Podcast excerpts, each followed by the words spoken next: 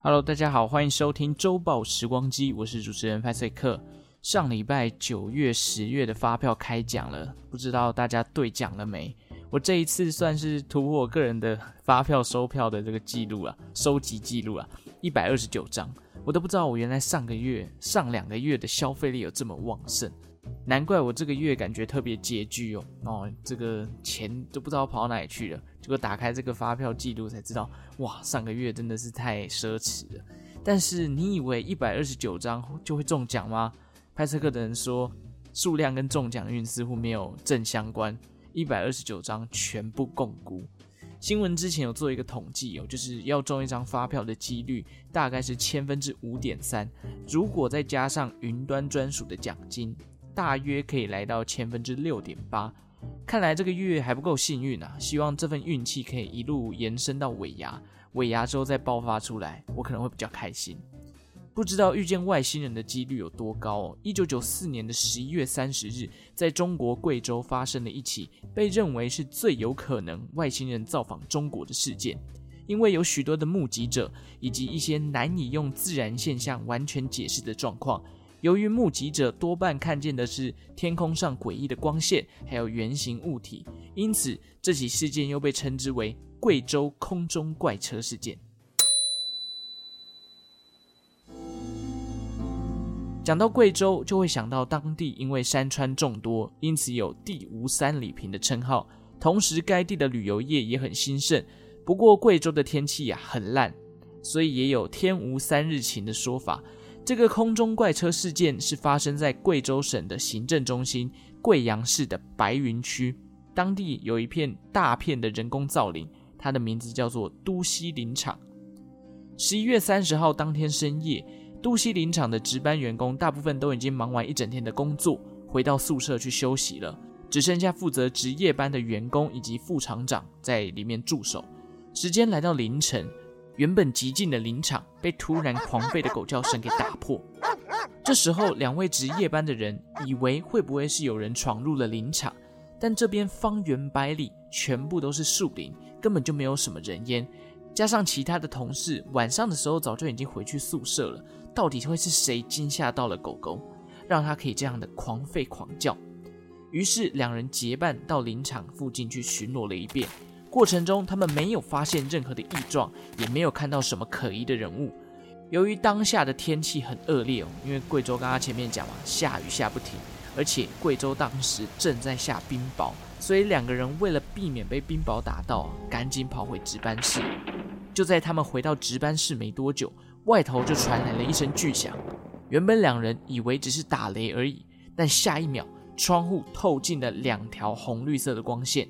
巨大的声响使得正在林场宿舍休息的人们也被吵醒了。恶劣天气加上狂风，还有诡异的光线，这整个的氛围非常的诡谲。因此，大家都躲在自己的房内偷看外面到底是什么鬼东西。轰隆声不断，加上狂风，这时候有人注意到了天上出现了一个大型的圆形物体。正当他们要出去查看到底是什么的时候，圆形物体一瞬间就消失得无影无踪。而原本的狂风啊、轰隆声啊，以及诡异的光线，也瞬间都消失了。第二天一早，大家都跑到昨天看见圆形物体的地方。抵达现场后，眼前的画面令人觉得不可思议。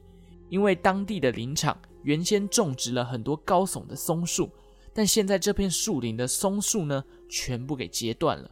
更奇怪的是，树林被截断的部分还是有规律，而且有间隔的。也就是说，这一片树林被截断，但中间隔着另一片完好如初的树林。可以想象，就是我们人类在走路的时候，因为踩在草地上嘛，啊，可是我们的步伐有间隔，中间间隔没有踩到的地方，它就是完好如初的。整片森林被它搞成像这个感觉，所有的大树更是一致倒向同一个方向，地上也出现了长长的滑行痕迹，看起来就像是有东西沿着地板拖行。而这个东西重到可以推倒大棵的松树。此外，林场外围的货车以及仓库内所停放的车厢也都被移动过。这不禁让当地的人好奇，昨天晚上出现在天空的圆形物体到底是什么？很快，这件事情就在当地传开了。许多调查人员也来到都西林场，准备要进行研究。出现怪异现象的地区包含像是松树林、车库周边，还有囤放木材的仓库等等。除了规律性破坏松树林以外，另外一个无解的就是在车库周边，他们看见了一个烧焦的草地。这个草地焦黑的部分旁边还出现了类似爪印的痕迹，但初步观察的结论是，不是人类所认知的动物爪印，更像是龙爪。目击者所说的内容大部分都包含着狂风、强烈的光束，还有圆形物体。甚至有人表示啊，在圆形物体高速移动消失之后，他家里面所有的电子设备都呈现秀逗的状态。随着越来越多无法解释的现象跟目击者恐慌的形容，大批的媒体当然不会放过这种新闻嘛，也来到了都西林场，想要记录下这个神秘的事件。不过很奇怪的事情是，因为当时还是用底片相机来记录照片。很多记者拍摄完照片回去冲洗之后，都出现了过曝的情况，这难道是巧合吗？呵呵，我可不这么认为。好的，我们快速整理一下这个故事哦。这个事件里面有几个没有办法解释的疑点。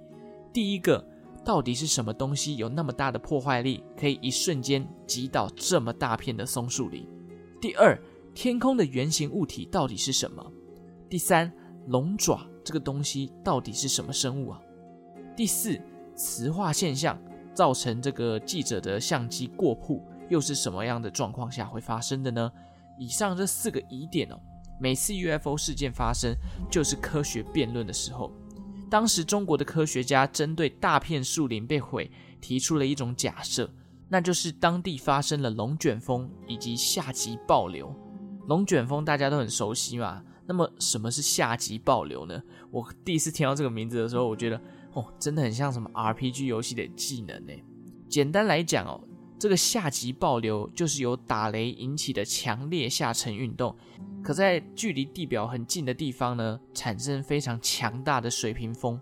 据说下级暴流的风速哦，平均可以达每秒十八公尺左右，这已经可以算是轻台的等级了。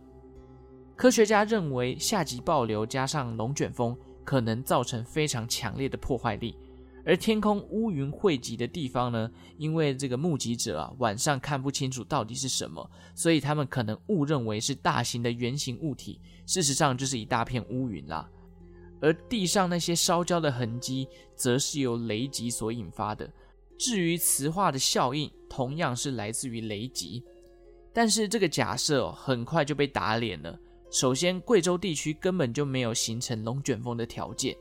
再来，如果是龙卷风，那么松树林的规律性破坏又要怎么解释？难道龙卷风会自动避开这些地区吗？最后，如果是雷击的话，那么烧焦旁边的爪印到底又是怎么回事？有科学家解释哦，自然就有一派会相信这个 UFO 存在的人嘛。当时的年代，中国有一个 UFO 研究协会。不过，这个协会在一九九七年的时候就解散了。当时这个协会哦，他们坚定认为这就是 UFO 抵达中国的最好证据。他们提出几个要点哦，第一个，这么多的目击者，他们所形容的这个画面，还有当时的情况大同小异，加上规律性，还有短时间内超大范围的破坏力，以人为的能力来看，根本就是不可能。就算要破坏那么大片的树林，你要开坦克车，你要用大炮，什么都不是短时间内就可以达成的。第二个，爪印在目前的认知当中，地球的陆地上是还没有这样的生物的。就算真的有这样未察觉的生物，那么再来就是磁化现象也没有办法去做解释。不管怎么样，贵州空中怪车事件哦，因为这个目击者众多，现象也没有办法完全解释。就成为了中国三大 UFO 悬案最具代表性的 UFO 事件之一了。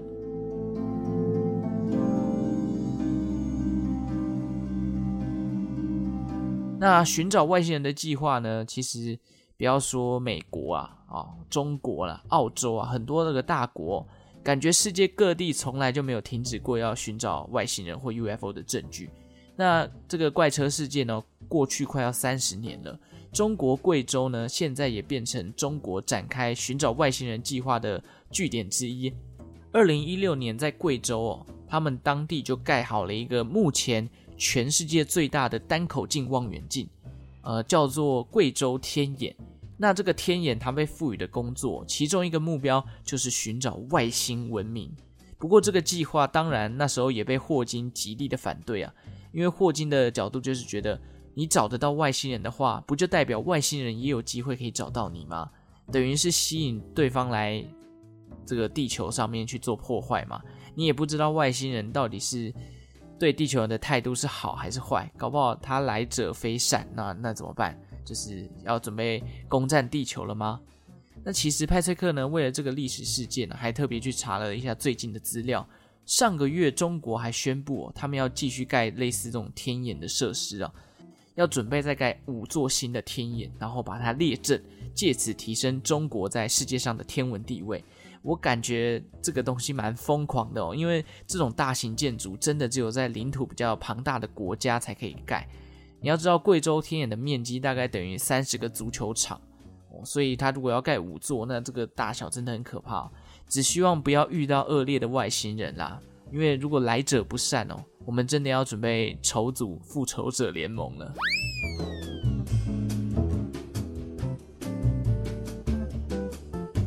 感谢大家今天的收听。如果喜欢周报时光机的节目，也欢迎订阅我的频道，也可以追踪我的 Facebook 或者是 Instagram。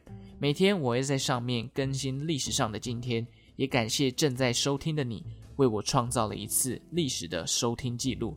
那我们就下次再见喽，拜拜。